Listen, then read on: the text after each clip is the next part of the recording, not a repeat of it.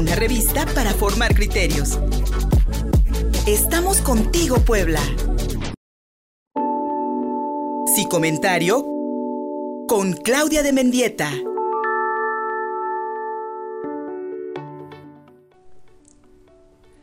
Buenos días amigas y amigos de contigopuebla.mx, soy Luis Fernando Soto, muchas gracias por recibirnos este martes a través de las transmisiones en nuestras redes sociales, arroba contigo Puebla, arroba Luis Fersoto en Twitter, contigo Puebla en Instagram, por supuesto en www.contigopuebla.mx y a través de Facebook Live en el perfil Contigo Puebla Radio. Hoy hemos preparado tres bloques informativos como cada martes con la participación de, de nuestros tres colaboradores de cabecera. Por supuesto nos vamos a conectar con Guillermo Trujillo para hablar de la segunda medalla de bronce que gana nuestro país en los Juegos Olímpicos de Tokio. Hoy por la mañana se dio a conocer que dos clavadistas nos dan esta segunda medalla después de que en los equipos combinados de tiro con arco este fin de semana nuestro país, la delegación mexicana allá en Tokio, se llevó la primera medalla. Sin embargo, la controversia que desató Paola Espinosa, la clavadista, por su no llegada a los Juegos Olímpicos, pues ha dejado mucho que desear sobre la participación y próximos éxitos de la, de la delegación mexicana olímpica allá en Tokio. Con Guillermo Trujillo vamos a estar hablando de esto y más. Por supuesto también con Erika Nieto nos vamos a conectar para hablar como cada martes de migración. En este, en este, en este día para tratar el tema del programa DACA que lamentablemente se ha convertido en un jaloneo político y judicial entre republicanos y demócratas en los Estados Unidos y 600 mil Dreamers o jóvenes estudiantes de origen migrante que lamentablemente estarían en riesgo de perder los beneficios de un programa creado por Obama y que lamentablemente también ha servido como eh, punta de lanza de la política antimigratoria del Partido Republicano. Y como cada martes recibimos a nuestra querida Claudia de Mendieta en su comentario desde la Ciudad de México, hoy para hablar de la tercera ola de COVID-19.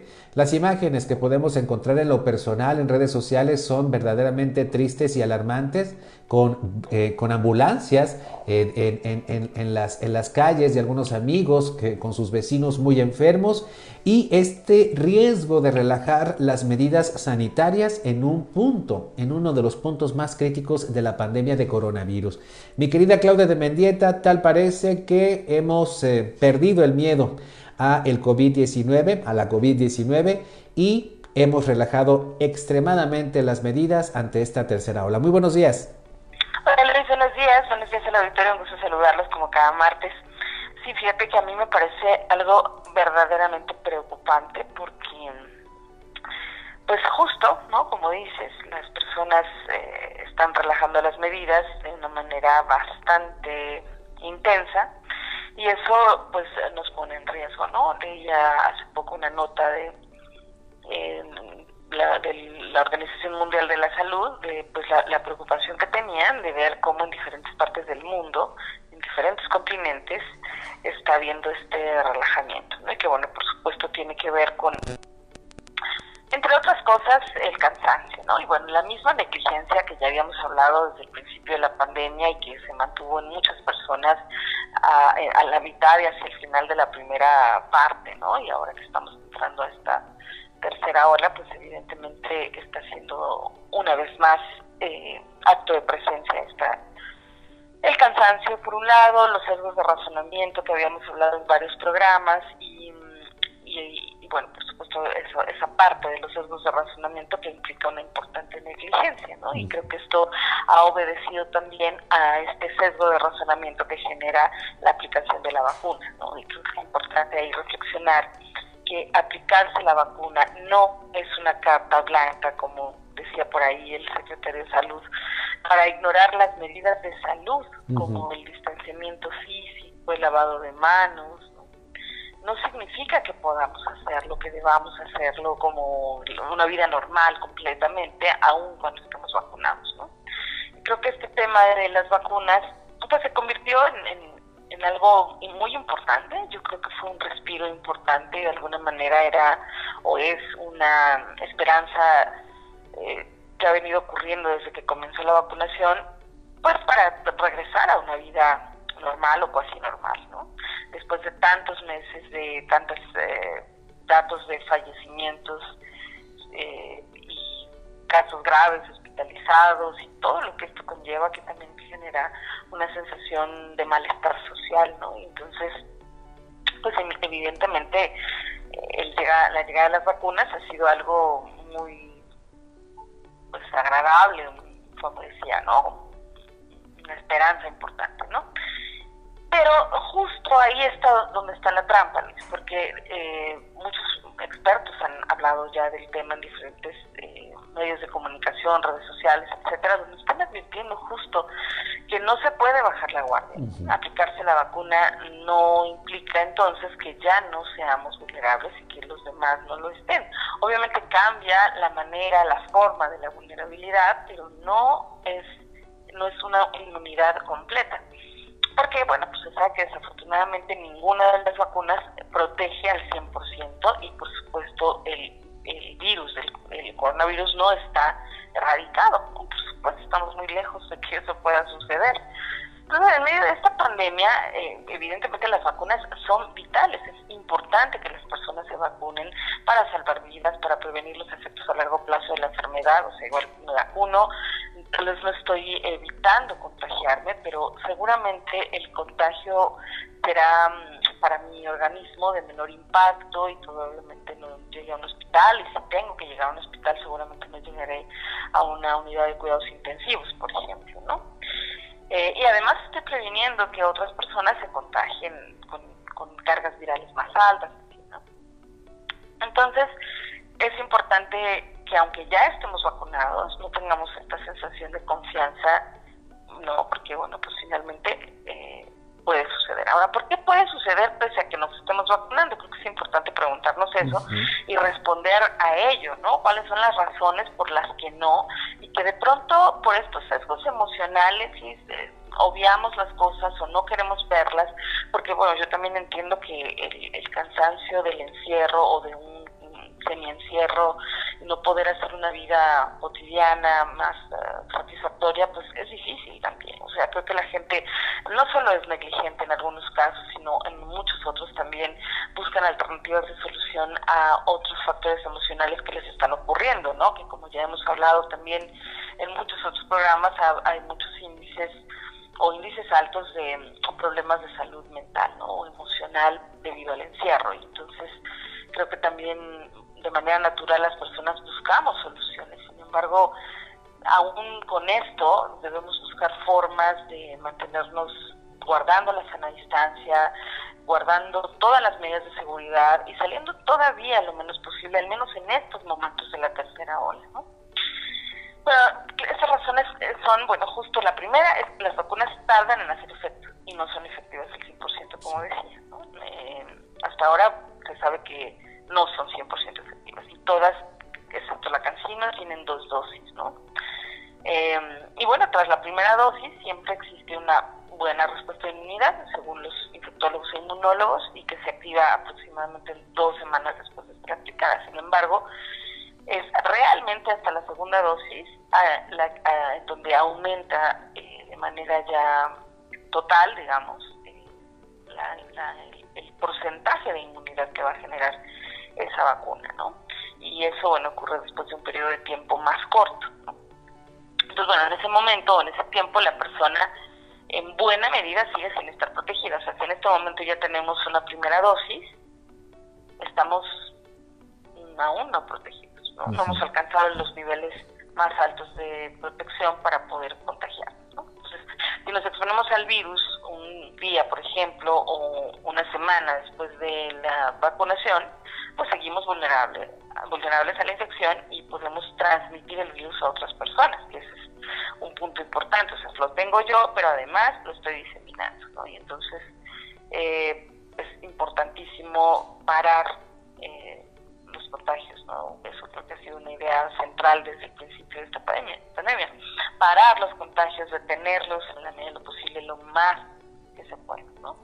Entonces, bueno, si uno se, si una persona se expone al virus varias semanas después de recibir las dosis requeridas al virus de la, de la vacuna, es posible que se vuelva a infectar, como decía este contrato, ¿no? Hay datos que sugieren que algunas personas pueden seguir infectándose con COVID aunque ya les haya dado incluso, o aunque estén vacunados, aunque bueno, obviamente tendrían una menor cantidad de carga viral y consecuentemente van a enfermar con menos intensidad y pueden contagiar a otros que no estén vacunados y eh, eh, ahí pues sí no sabemos con qué intensidad va a resultar en ese otro que no esté vacunado. ¿no? Bueno, otra, otra característica, otra razón importante es que no tenemos todavía suficientemente eh, o, muchas personas vacunadas o las suficientes personas vacunadas para hablar de tu inmunidad. Em, entonces necesitamos que haya todavía un periodo más largo de vacunación, que más personas se vacunen. Y que además aquí hay otro fenómeno, Luis, que muchas personas no están queriendo vacunarse, ¿no? el, índice de vacunación en personas de 30 a 39 y, es muy bajo de vacunación, ¿no? Están haciendo un poco de campaña para que la gente se vacune porque no es el mismo índice de vacunación en personas de esta edad que el índice de vacunación que hubo con las personas de 60 en adelante, 50, 59, 40, 49, un poco también bajó según las estadísticas y bueno, ahí hay también muchas muchas razones eh, psicológicas, ¿no? Que también creo que es un tema importante hablar y que, también es importante hablarlo con la información de, los infectólogos, de, porque, porque es importante hacerlo y porque las personas no quieren, bueno, también tienen razones, ¿no? O sea, si eh, ha habido tanta mala información, una malversación de la información acerca de la vacunación, miedos naturales que, que es, yo creo que es eh, bastante comprensible que la gente los tenga, pero me parece que también puede no estar viendo el todo de la situación y estar reaccionando en algunos casos por miedo, ¿no? Pero bueno, es otro tema que si quieres en otro programa abordar. Sí. Eh, y bueno, por supuesto, otra razón, otro de los motivos por los que puede seguir avanzando la, la pandemia o los índices de contagios es justo por este cansancio que decía de la gente, ¿no? Eh, ante todas estas medidas de protección, el, el no salir con la misma regularidad o con la misma libertad, eh, o, tener que salir con cierta con tantas restricciones y a veces hasta con miedo, ¿no? En muchos casos. Entonces, bueno, el, el aumento de casos eh, tiene que ver principalmente con el relajamiento de las medidas del autocuidado. La gente, como decíamos al principio, pues ha dejado en algunos casos de hacer sana distancia, de eh, probablemente estar más pendiente de lavarse las manos, quizás salir más, ¿no? Estar más en contacto con otras personas, en, situaciones donde hay más riesgo, ¿no?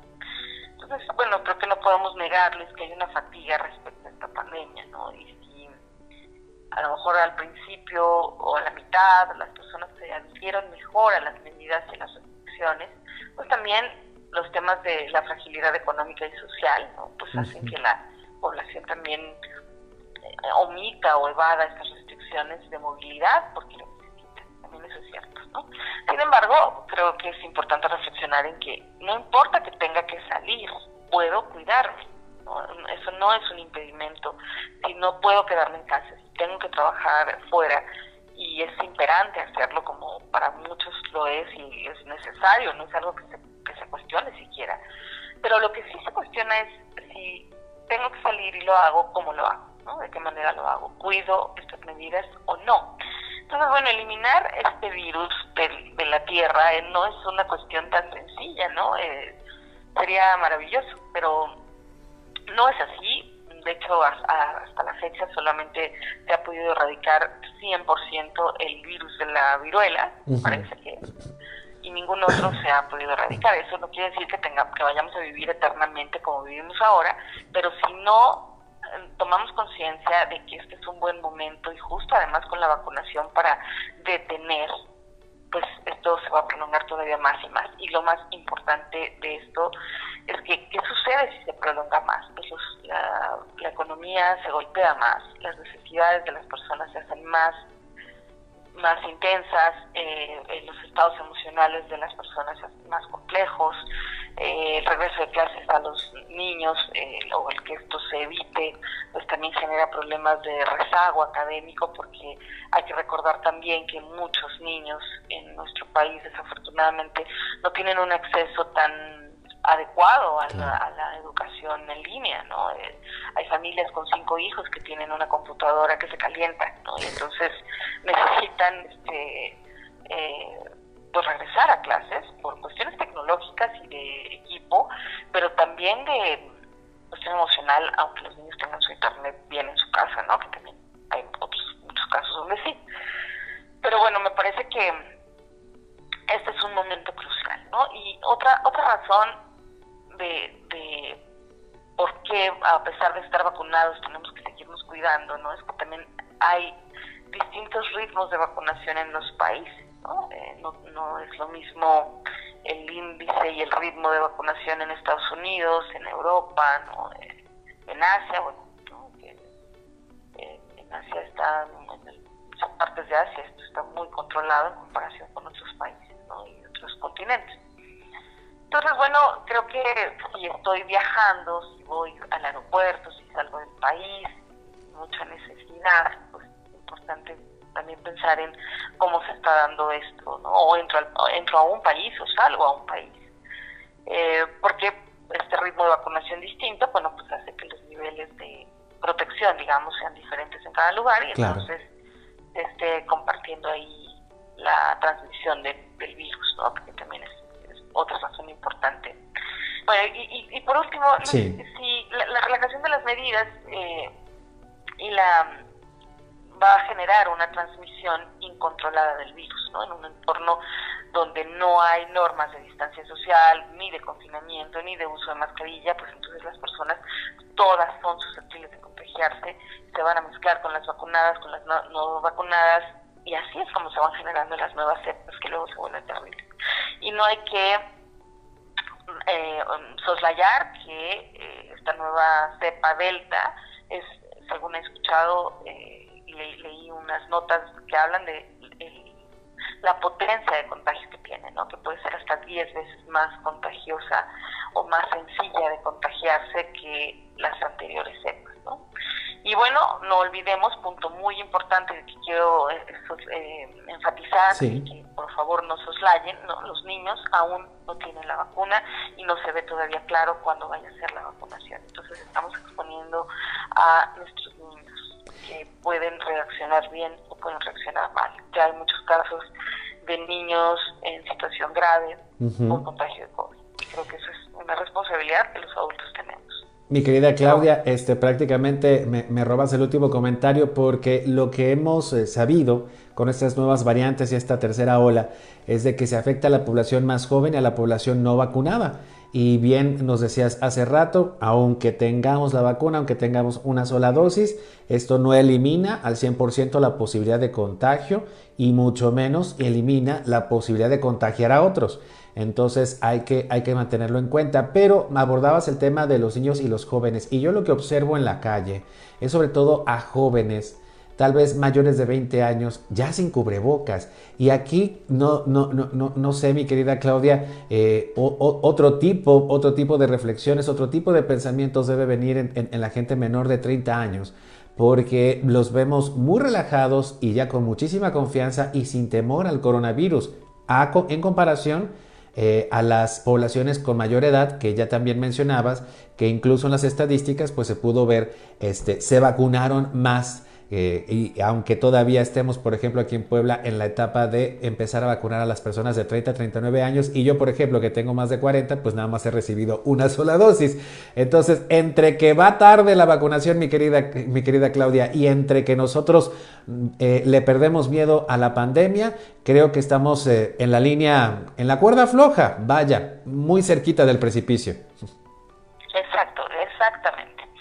Entonces como que todo esto eh, en conjunto creo que nos tendría que hacer pensar que aguantar un poquito más no, no nos va a empeorar más la situación, pero sí podemos ganar tiempo hacia el futuro, porque si no hay, hay un sesgo de razonamiento importante. Ya salgo ahora porque ya no puedo más porque esto nunca se va a acabar y no me cuido eso no va a detener la pandemia y sí puede estar generando o que me contagie gravedad, que contagie a otros, o bien que esto se siga prolongando y de todos modos, quiera o no, tenga que seguir con restricciones. O sea, creo que es importante también pensar en ello. Hay lugares como en Francia, y creo que también eh, se aplica ya o se empezó a aplicar en, algunos estados de la República. En Sinaloa. Esta, esta condición de que pues, no te obligan a vacunarte, pero no puedes acceder a lugares si no muestras tu comprobante de vacunación. Pero sí, ¿qué quiero decir con esto? Que al final el, el Estado y por las necesidades de emergencia de la pandemia a nivel internacional, eh, pues estamos obligados a cuidarnos y entonces a lo mejor puedo salir y puedo salir sin cubrebocas, pero no puedo entrar a muchos lugares sin cubrebocas, ¿no? Y entonces lo único que vamos a generar es que esto se prolongue cada vez más, tengamos más dificultades y salgamos menos pronto y con más daños colaterales esto se sigue postergando. Difícil, difícil hacer conciencia cuando tienes alrededor muchísima mala información, tergiversación, bien lo has dicho Claudio de Mendieta, y sobre todo pues una posición tal vez ambivalente por parte de las autoridades que nos dicen relájense y por el otro, por el otro lado también nos dicen de pronto vamos a aplicar nuevas medidas como las que, las, que, las que mencionabas, que hoy por ejemplo se anunciaron en el puerto de Mazatlán, donde no vas a poder entrar a ningún lado si no llevas tu certificado de vacunación. Así de feas están las cosas en algunos estados. Mi querida Claudia de Mendieta, muchísimas gracias por estas reflexiones, muchísimas gracias por tu comentario.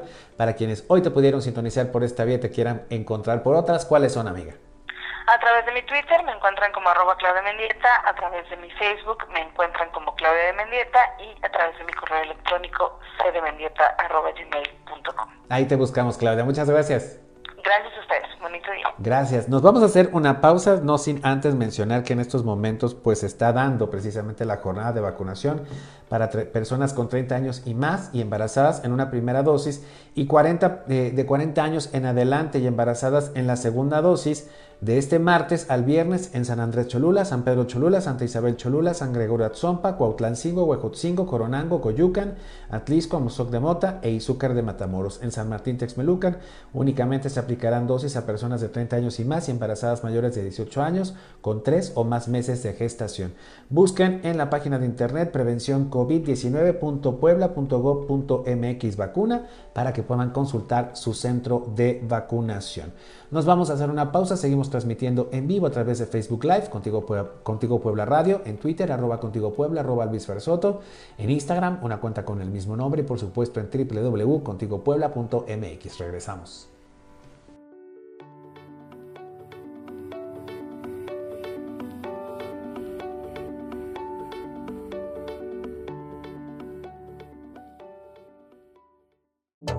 Síguenos en Facebook y en Twitter. Estamos contigo, Puebla.